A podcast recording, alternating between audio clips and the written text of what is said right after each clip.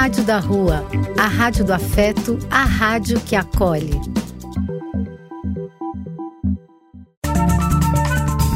Apoio: Casa de Vó, Banho para Geral e Instituto de Políticas Relacionais. Vai começar Dose Única medida certa de cultura, informação e cidadania. Começa agora! Olá, queridos ouvintes das ondas da web, da Rádio da Rua, o som que fortalece a cidadania. Alô, ouvintes, sintonizados com a Rádio Umbu Music News na Paraíba. Olá, vocês que conectam Dose Única ouvindo o podcast no Spotify e no YouTube. Eu sou a Cláudia Pereira e você ouve o 16 episódio do Dose Única, medida certa de informação.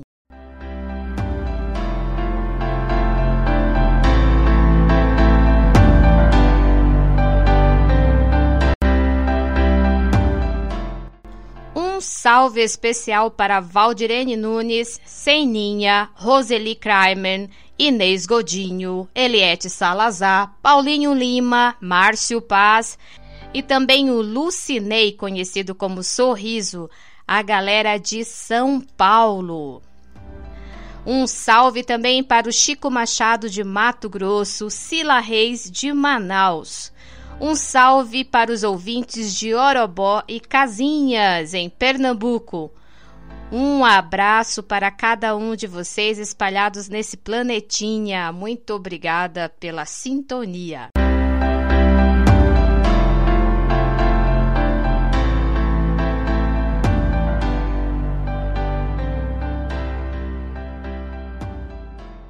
Vocês estão bem por aí? todo mundo responde que tá bem, né? Todo mundo responde ao protocolo. Mas na verdade, a gente segue é, na paz inquieta e na tranquilidade de um grilo, né? Como eu falo aqui, um grilo, ele é inquieto, né? O nosso trato continua o mesmo: usar máscaras, tomar vacina. Aqui em São Paulo, a máscara ainda é obrigatório. No Rio de Janeiro foi liberado, né? Em áreas abertas você pode circular sem máscaras. Mas eu reforço que a máscara é uma proteção e quando você tiver sintomas, não deixe de proteger você e os outros. Use máscara. Tome vacina e mantenha esses cuidados.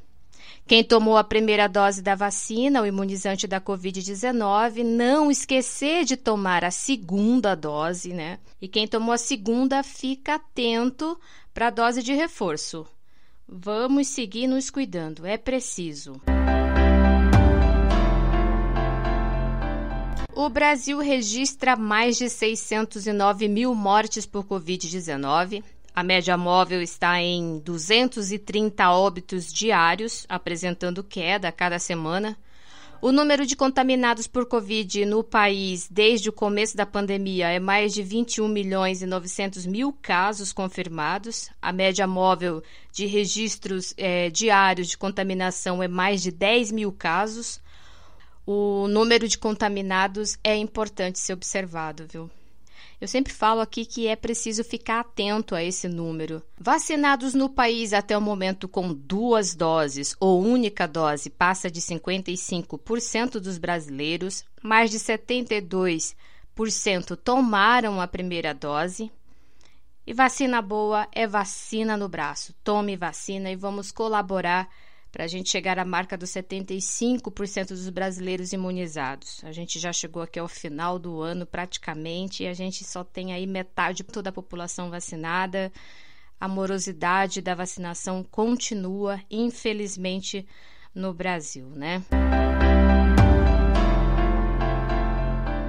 As informações sobre estes dados são do Consórcio de Veículos de Imprensa e do CONAS, Conselho Nacional de Secretários de Saúde. Alô, amigos, falou, tá falado. Ouça sempre dose única. Dose única é cultura, informação e cidadania. Eu sou o Benito de Paula. Um abraço.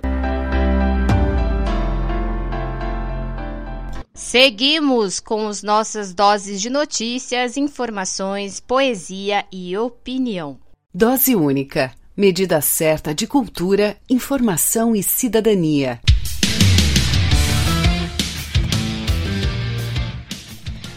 Padre Júlio Lancelotti recebe o colar de honra ao mérito da Assembleia de São Paulo.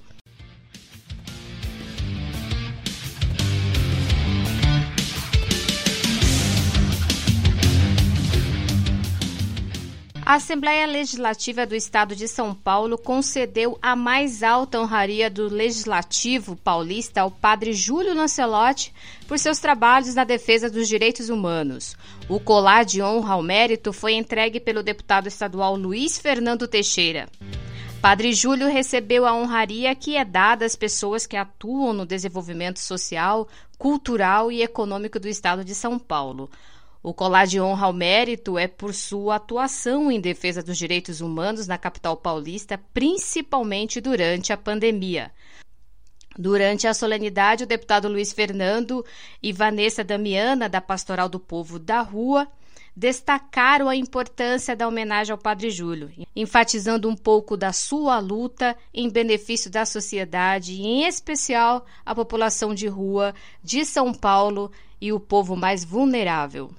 Padre Júlio é um exemplo de ser humano, um cristão que tem vivido o que prega, que tem sido luz para os menores dos filhos de Deus, que tem sido sal nessa sociedade.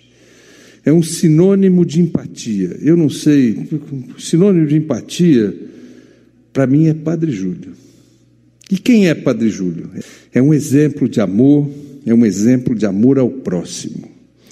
É um exemplo para nós que queremos caminhar no mundo cristão, é um exemplo para nós que queremos nos destacar fazendo bem na sociedade. Vivemos anos de grande atraso nos direitos humanos, a cada dia temos novas declarações de um presidente que afronta os direitos básicos do nosso povo e sequer com a fome o próprio se importa. Quero dizer do orgulho, Padre Júlio, de, de estar aqui prestando essa homenagem, não ao padre, mas ao Júlio Lancelotti, esse homem que faz a diferença. Eu conheço o Padre Júlio há muitos anos. É, eu sou até suspeita de falar do Padre Júlio. Padre Júlio, para mim, foi o meu resgate. A minha vida, é, tudo que eu aprendi foi com o Padre Júlio, sabe? Com o amor, o carinho de um pai. Eu vivi na rua. Deixa eu falar, falar do Padre Júlio. Ai, Padre Júlio é meu pai, meu irmão.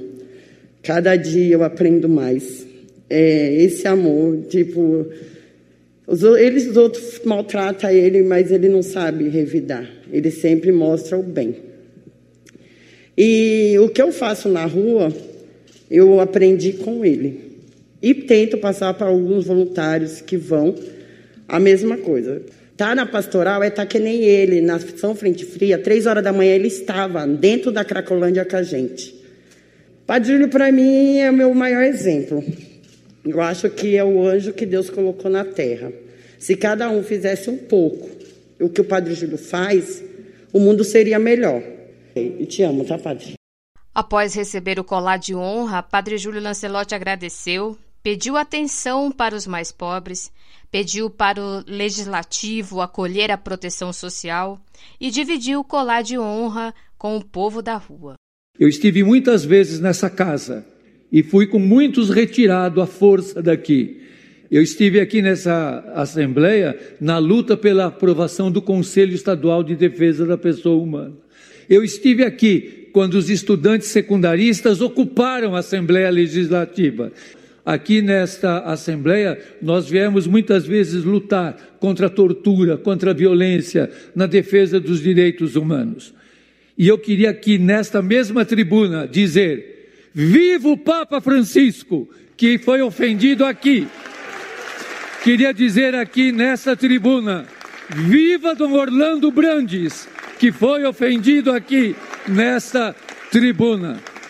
Viva os que lutam pela defesa dos direitos humanos, dos que lutam na defesa da vida, dos encarcerados, dos quilombolas, do sem terra, do sem teto, de todos os movimentos de luta pela vida, do grupo LGBT que ia mais. E alguns disseram para mim: não vai lá não. Eu falei: eu vou sim.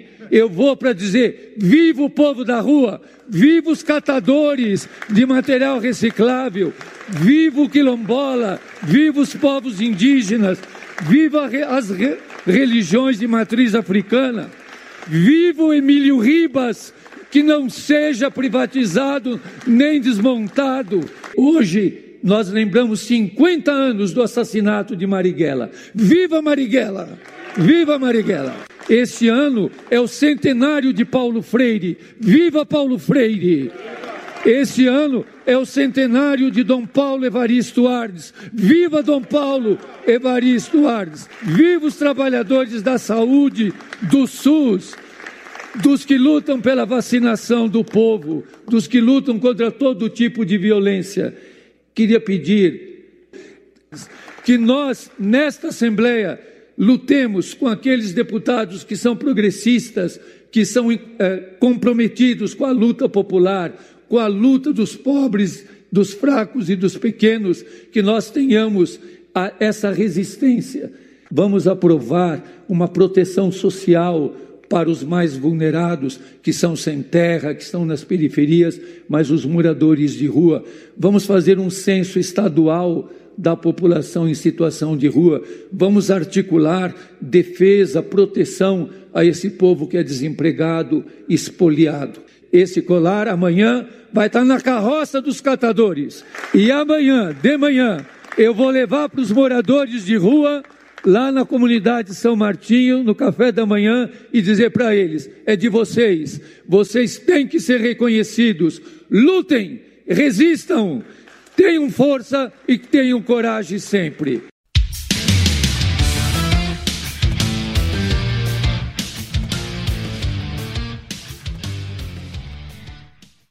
Padre Júlio merece todo o reconhecimento por toda sua luta, por toda sua coragem, né? toda sua ternura em defesa dos direitos humanos na cidade de São Paulo e no Brasil. Padre Júlio é um exemplo de força, dedicação na missão. E para continuar com a homenagem ao Padre Júlio, 15 de novembro tem lançamento do livro Coragem, Compaixão e Amor, da editora Selo da Rua, Eliseu Labigalini escreveu a caminhada de missão do padre Júlio Lancelotti para expressar a luta incansável deste homem. A venda dos livros será revertida para ações do padre Júlio. Para mais informações sobre o livro, acesse o Instagram da editora, que é arroba selo da rua.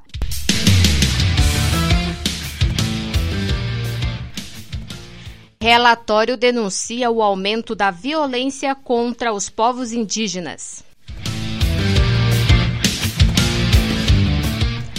O Conselho Indigenista Missionário, CIMI, lançou o relatório no final do mês de outubro denunciando o aumento de assassinatos, invasões de terras e violação aos direitos durante a pandemia. O relatório da violência contra os povos indígenas do Brasil, dados de 2020, que é publicado anualmente pelo CIMI, apresenta um retrato de um ano trágico para os povos originários do Brasil. O segundo ano do governo de Jair Bolsonaro representou um cenário violento. A grave crise sanitária provocada pela pandemia do coronavírus, ao contrário do que poderia ser esperado, não impediu que grileiros, garimpeiros, madeireiros e outros invasores intensificassem ainda mais as suas ações violentas sobre as terras indígenas. O secretário executivo do Conselho Indigenista Missionário, Eduardo Oliveira, pontua que o relatório é reflexão e contribuição para a sociedade para que haja mudanças e principalmente valorização da vida. O nosso relatório, ele traz toda essa realidade através dos vários artigos que estão contidos nele. Traz também os dados referentes ao, aos danos ao patrimônio indígenas, os dados contra a pessoa e a omissão do poder público. Todos esses dados apresentam um aumento, e esse aumento é contra a vida, contra os direitos dos povos indígenas no Brasil. Esses dados eles foram levantados com a participação dos próprios povos indígenas, dos nossos missionários, da imprensa e checado até através dos órgãos do próprio governo. Portanto, o relatório que apresentamos é um relatório feito com muita dor, mas tem que ser feito para provocar essa reflexão e essa mudança do governo através dessa denúncia que vem diretamente dos povos indígenas e nos coloca em ação para que a gente promova a vida e não a morte, como esse governo tem se colocado. Portanto, é um momento de reflexão e é uma contribuição que o CIMI apresenta à sociedade com esse relatório para essa discussão. Não só a sociedade nacional, mas a sociedade internacional, para que possamos, juntos com os povos indígenas, com seus movimentos, com as suas organizações, acharmos soluções que venham a promover a vida e não a morte. O relatório, que tem mais de 240 páginas divididas em capítulos e categorias, registra 263 casos de invasões possessórias, exploração ilegal de recursos e danos ao patrimônio que atingiram pelo menos 201 territórios de 145 povos em 19 estados.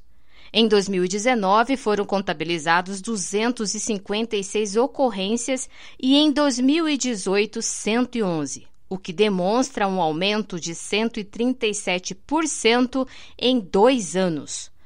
A assessora antropológica Lúcia Helena Rangel enfatiza que o genocídio aos povos indígenas é denunciado há muito tempo e é urgente que se faça ações. É, dizer que, que não tem genocídio no Brasil não dá. Tem, tem sim. E o CIMI denuncia o genocídio há muito tempo há muito tempo, de, desde o começo dos anos 2000, que a gente tem denunciado o genocídio uh, em todas as suas formas. É morte, morte, não é?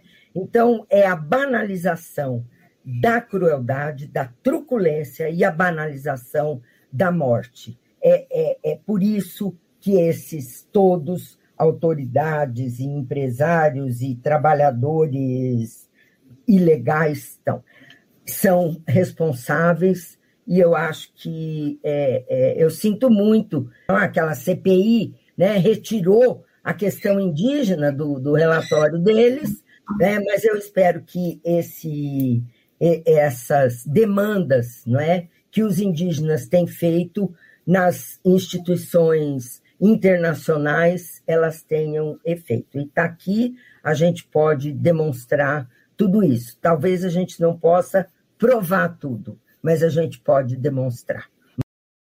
Além dos dados de 2020, o relatório também conta com três artigos que abordam os impactos da pandemia do novo coronavírus sobre os povos originários, além de dados de óbitos e contaminações. Mais de 43 mil indígenas foram contaminados pela Covid-19 e pelo menos 900 morreram por complicações da doença em 2020. A indígena Ernestina Makushi, do estado de Roraima, diz que, além da tristeza com os dados levantados dos números de mortes dos indígenas no Brasil, os povos originários precisam lidar com a irresponsabilidade do governo e enfrentar as ameaças do próprio Estado. É triste ver a nossa realidade, a nossa situação que estamos passando, todos os povos indígenas do Brasil, nesse governo Bolsonaro, a violência tem aumentado bastante fisicamente. E como não bastasse, né, chega essa doença chamado coronavírus e que nesse momento, nesse meio da pandemia, aumentou as invasões, crimes contra os povos indígenas e contra a nossa mãe terra. Quando acontece contra a nossa mãe terra, a nossa natureza, é conosco também que está acontecendo, como vimos aí no relatório, na apresentação. Então, é triste. Nós vimos nossos parentes sofrendo por falta de é, acompanhamento, por falta de medicamento, por falta de respiradores, oxigênio nos, nas comunidades ou nos hospitais, nas, nos, nos hospitais dos municípios. Isso fica é muito triste, sem poder participar, sem poder fazer nada, por conta que faltando falta de recurso, falta de responsabilidade do governo brasileiro, negando assistência aos povos indígenas, negando assistência às comunidades indígenas e, do modo geral, às pessoas humanas. Quero dizer que nós, nossa vida importa para a Mãe Terra, porque é nós que cuidamos da nossa Mãe Terra. Se não fôssemos nós, nós estaríamos, o nosso planeta, cada dia estaria morrendo. Tudo que o CIMI relatou é de pura verdade, pedindo socorro, nós pedindo socorro e dizer não ao marco temporal, porque isso vai cada vez mais é colocar vidas em risco, vai matar nossa vida e a vida da nossa mãe terra.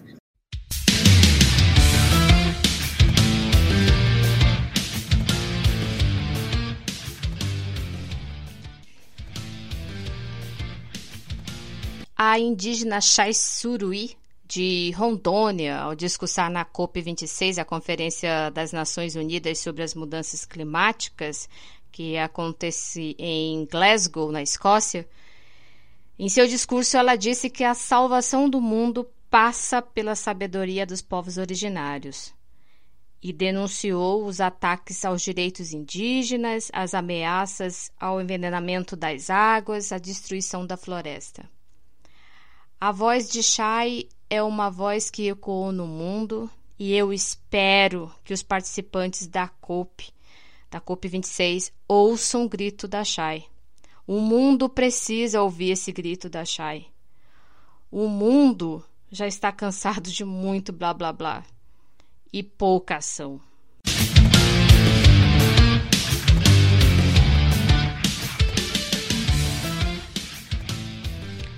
um novo lugar de acolhida para a pop rua da capital paulista. Há quatro meses, na região sul da capital paulista, na região do Campo Limpo, funciona o Centro de Acolhida para Pop Rua. O Centro de Acolhida para Adultos é uma parceria com a Prefeitura de São Paulo e a organização social Senhor Bom Jesus dos Passos, que já atua há mais de 30 anos com capacidade para atender 200 pessoas do gênero masculino, sendo 40 vagas do público LGBTQIA+, Durante o período de temperaturas baixas, o centro de acolhida atendeu além da capacidade máxima, em caráter emergencial. O prédio tem três andares, com acessibilidade, dormitórios, banheiros, lavanderia, um espaço de convivência onde pode realizar as refeições, assistir televisão e também um lugar que as pessoas podem guardar seus pertences, além de uma área externa. O gerente do centro de acolhida, Bruno Lima, diz que o espaço, apesar de pouco tempo, já teve grandes avanços, a exemplo da reinserção de pessoas ao mercado de trabalho. A comunidade local tem sido parceira e os projetos de inovação não faltam para ressignificar a vida da pop rua da Zona Sul de São Paulo. Hoje nós temos a ambição de ser o melhor centro de acolhida de São Paulo. Eu brinco muito com a equipe sobre isso, é, na perspectiva de que a gente quer oferecer mais do que uma cama para dormir, um prato de comida e um espaço para tomar banho. A gente quer fazer daqui um lugar de, de projetar futuro, um lugar de construir é, possibilidades, de ressignificar histórias. Então, nossa equipe aqui visa muito a questão de recolocação no mercado de trabalho, com potencial para construir uma nova história. Então, fizemos grandes parcerias, estamos aqui há quatro meses, e nesses quatro meses já tivemos grandes avanços é, no que tange a, a, reinserção de pessoas no mercado de trabalho, a recolocação de pessoas em suas famílias que, de, de alguma forma, tiveram os vínculos rompidos, mas com um trabalho. É, um trabalho bacana realizado pela equipe técnica, foi possível fazer a recolocação dessas pessoas na família. É, e ultimamente a gente tem construído uma boa vizinhança com a comunidade local, onde recebemos diversas doações de roupa, é, propiciar uma tarde diferente como um lanche diferente, festa de aniversariantes do mês. É, e seguimos buscando aí novas parcerias. Agora a gente está desenvolvendo o projeto Se Essa Praça Fosse Minha e Se Essa Rua Fosse Minha. São dois projetos que visam a zeladoria do bairro. Então nós queremos contribuir aí cuidando das praças e das ruas. Vamos fazer uma, uma zeladoria mais divertida por parte do, dos nossos conviventes, porque o, o, centro de acolhida ele não visa ser um problema para o bairro de Vila Andrade. Sim, nós viemos para somar, para unir forças e fazer a política acontecer. As pessoas acolhidas no centro passam por uma escuta qualificada com equipe técnica para elaborar um plano individual de atendimento e assim construir um projeto de vida com enfoque no processo de autonomia as pessoas que estão sem documentos têm oportunidade de organizar seus documentos principais e são encaminhadas para assistência de saúde e têm toda a atenção para viver no espaço coletivo. Maurício Camilo, de 54 anos, falou ao Dose Única da experiência que está vivendo e ele diz que o espaço é como a mão de Deus. É, meu nome é Maurício, eu tenho 54 anos, eu morava morador de rua, se encontrava dormindo na rua debaixo de uma passarela. Fui recolhido pela assistência social. Me encontro aqui na casa de acolhimento. Fui bem recebido. Tomo banho, janto, almoço, tomo café. Conseguindo tirar meus remédios, tudo, passo no médico. Aqui para mim significa né, uma mão de Deus, porque eu estava jogado na rua, estava passando fome, com frio, sem lugar para dormir. E aqui estão me acolhendo, né? Estou me reestruturando na vida para me recompor com a sociedade. E tenho que agradecer, né? A casa aqui, a diretoria, os técnicos, todos que me ajudam aqui. O espaço conta com oficinas de capacitação, palestras com diversas temáticas, as oficinas são ministradas para os atendidos para construir currículos e recebem orientação para o processo seletivo de trabalhos. Michele da Costa se sente livre e foi o primeiro lugar em que se sentiu segura. Eu me chamo Michele da Costa, sou trans, já desde meus 12 anos de idade. Foi uma grande vitória, porque ao chegar eu, eu, eu eu tive, eu cheguei de Brasília, eu perdi o contato com a família. O único amigo que me acompanhava me deixou dentro de um CRA, de um CREAS. Mas quando eu cheguei nesse espaço, eu fui recebida com uma música da Mayara Quero. E eu tive, assim, a espontaneidade de completar o término dessa música, um refrão, e toda a casa me aplaudiu e eu me senti ser humano, amada, querida, pessoa e livre para estar em qualquer outro lugar, porque é uma casa para homens. Eu não sabia que eu era a única trans, mas fui abraçada e amada. E como estou sendo até agora, me sentindo especial, independente da deficiência visual. Mas como trans, eu fui muito benquista. Estou muito feliz. Obrigada a vocês.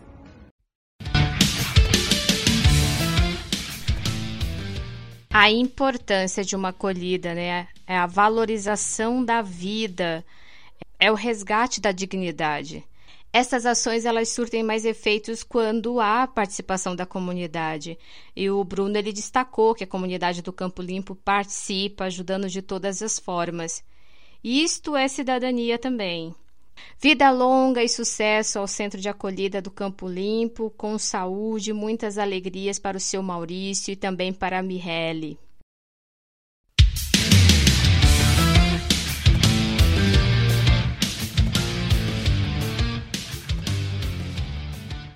Bom, vamos falar de auxílio emergencial, Bolsa Família e o tal do Auxílio Brasil.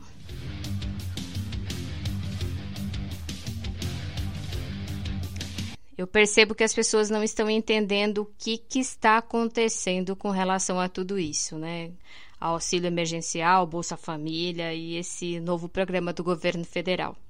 Primeiro, o auxílio emergencial acabou e não será prorrogado até que a novela em torno da PEC dos precatórios, a PEC do calote, tenha uma definição.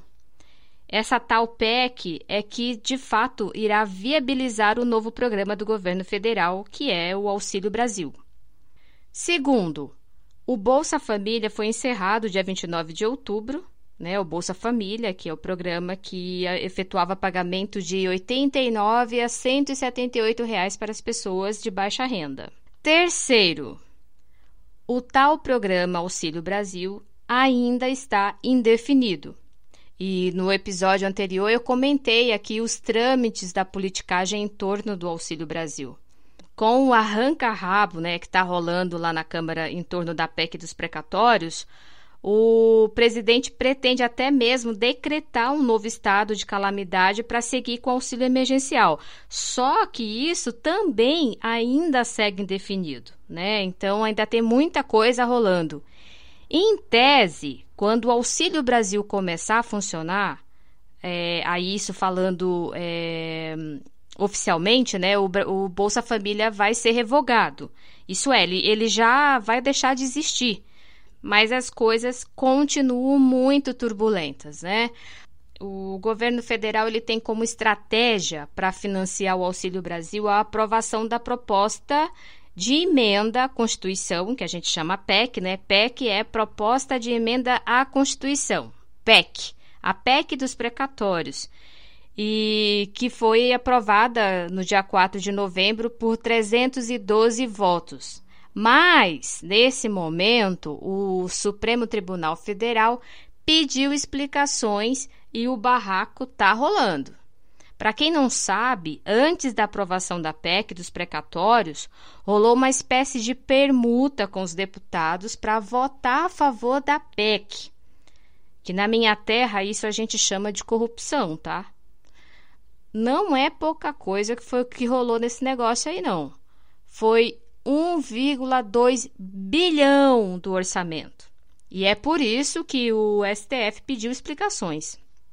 Mas eu quero reforçar aqui que o novo programa do Auxílio Brasil não é bem o que diz ser. Tem muitas indefinições, a começar pela programação de pagamento do benefício, que não vai começar pagando 400 reais. E não serão todos, todos os beneficiários do Bolsa Família incluídos. Isso está tá, tá numa nuvem ainda. E eu só sei dizer que debaixo desse angu tem muito caroço, muito caroço. E nós não podemos ficar calados diante disso, principalmente com o encerramento do Bolsa Família, que foi uma conquista do povo. O Bolsa Família não foi um governo X que fez ou que deu. Não. O Bolsa Família foi o povo que exigiu, brigou e conquistou. E agora esses caras, com propósitos eleitoreiros, derruba o que é do povo e o que é de direito. E a gente vai ficar calado diante disso? Nós não podemos ficar calado diante a isso, de forma alguma. Precisamos movimentar isso, né? E essa história de teto de gastos é blá blá blá. Isso aí só existe quando se trata dos mais pobres. Quando é para colocar algo para os mais pobres, aí existe o teto de gastos, né? Se tem pobre no meio, então não pode é, furar o teto de gastos. Né? E a gente sabe dessa novela do, do, de teto de gastos, como foi que começou, né? Eu acho que todo mundo deve lembrar dessa história. Mas os caras lá, eles seguem com as, com as regalias deles liberadas, né? Então, gente, olha, vamos ficar de olho nessa história do programa social. É urgente, é necessário, é preciso a gente se inteirar e conhecer e buscar informações sobre os nossos direitos.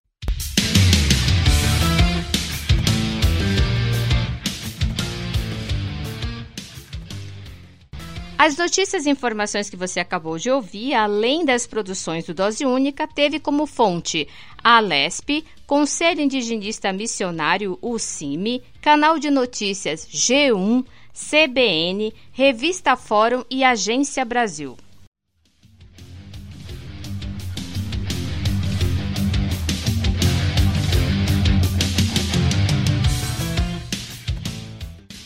Dose única. Medida certa de cultura, informação e cidadania.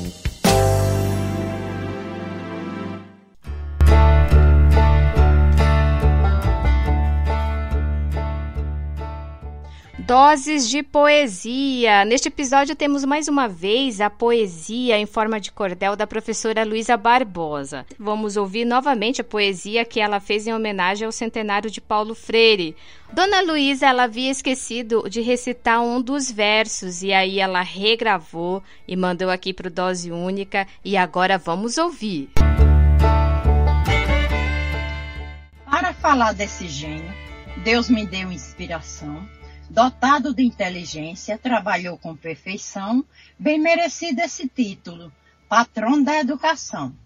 Eu falo de Paulo Freire, cidadão inteligente, ilustre pernambucano, ensinou a muita gente, sua fama se espalhou e expandiu mundialmente. Recife, terra natal, que lhe serviu de berçário. 19 de setembro é o seu aniversário, Muitos países no mundo festejam seu centenário.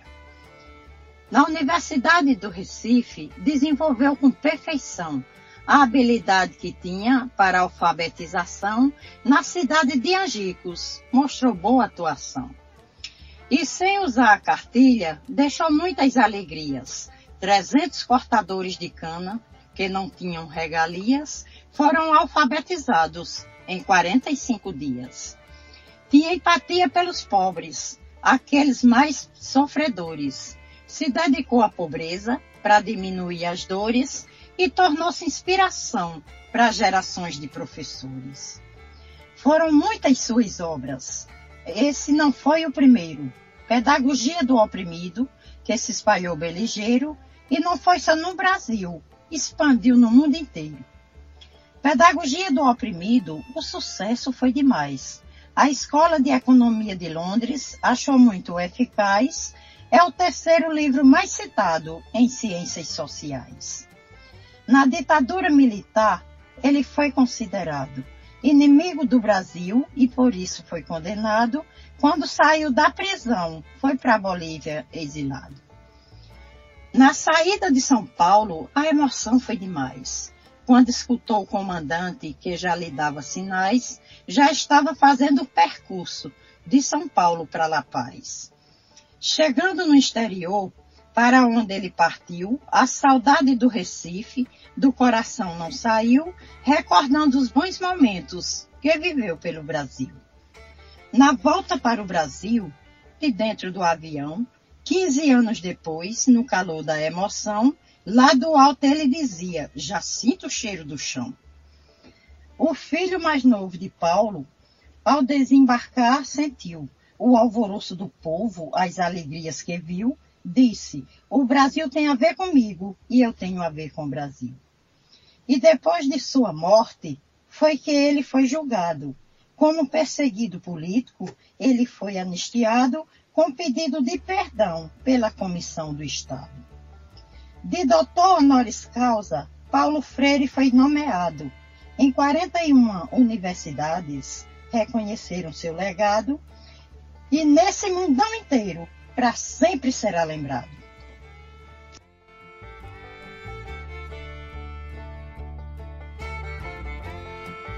Sempre, sempre será lembrado, Dona Luísa. Que lindo! Muito obrigada pela partilha. Viva Paulo Freire! Viva Dona Luísa!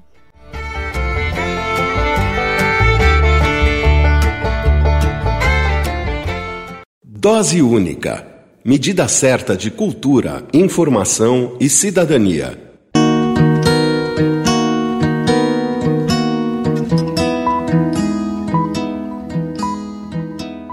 Muito bem, valeu. Assim encerramos este 17 episódio do Dose Única, apresentado por mim, Cláudia Pereira, produção Walter Souza. Eu deixo o recado de sempre que é use máscara, tome vacina, se cuide, colabore com doações para a Pop Rua da sua cidade. Sigam a Rádio da Rua no Spotify, no Instagram e curta também o Dose Única lá no Spotify e no YouTube. Eu deixo vocês com uma homenagem a Marília Mendonça, que nos deixou de forma trágica neste mês de novembro. Eu senti muito essa partida e eu não consigo nem mensurar a dor dos familiares, dos amigos, dos fãs. Isso dói muito. Marília cantava para todos e principalmente para o nosso povo mais simples, nosso povo simples. Eu não sou muito da pegada do sertanejo, mas eu sempre reconheci a força da Marília nas suas canções e, e na, na sua voz e nas suas atitudes. 2021 tem sido duro, muito duro. E este mês de novembro nós tivemos perdas na cultura muito pesadas. Nós perdemos Nelson Freire, o pianista Nelson Freire, Perdemos o artista plástico indígena Jaides Bel, que, era, que é da etnia Makuxi, e perdemos a Marília, né, Marília Mendonça. Marília, ela era cantora, compositora, artista, mas ela era operária da arte, operária da música. E com ela também partiram trabalhadores da cultura e profissionais da aviação. Todos eles tentando retomar um novo viver com essa pandemia, né? Marília ela brigou e lutou muito pelo empoderamento feminino na música sertaneja, na música brasileira. E ela quebrou muitas barreiras, ajudou muitas mulheres a caminhar sozinhas e ter consciência do seu lugar de fala. Muito obrigada, Marília. A gente precisa sempre é, refletir que a vida ela é uma inconstância e não é de agora que eu penso sobre a finitude, né? Viver é muito rápido. Eu deixo meu abraço em silêncio para os familiares, amigos e fãs da Marília Mendonça, o tio da Marília, o Abciele Silveira Dias Filho, o produtor Henrique Ribeiro, o piloto Geraldo Martins Medeiros Júnior e o copiloto Tarcísio Pessoa Viana.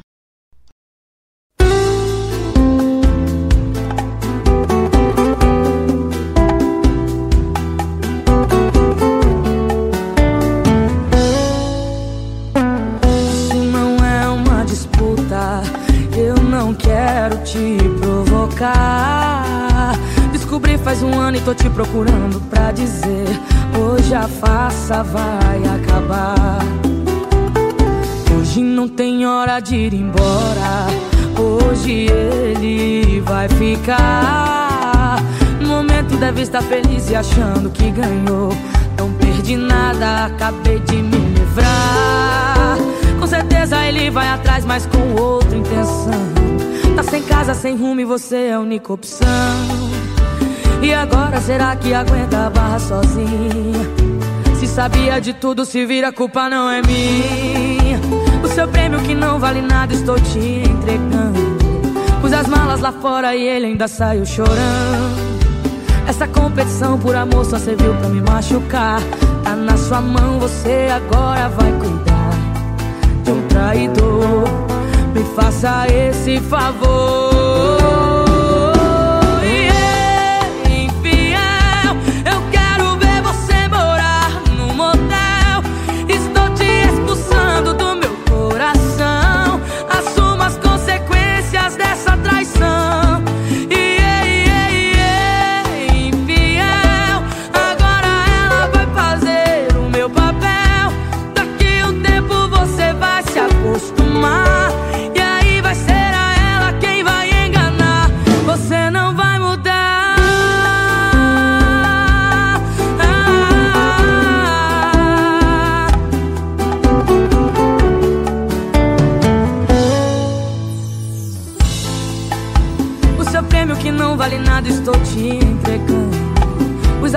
Fora e ele ainda saiu chorando.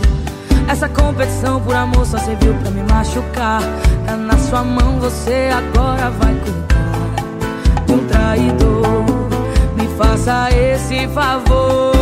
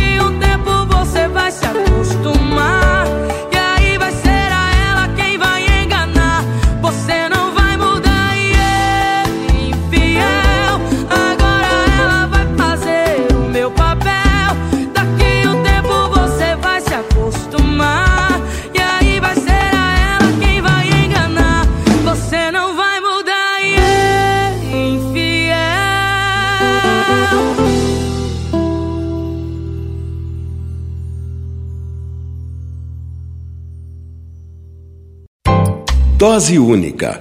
Medida certa de cultura, informação e cidadania.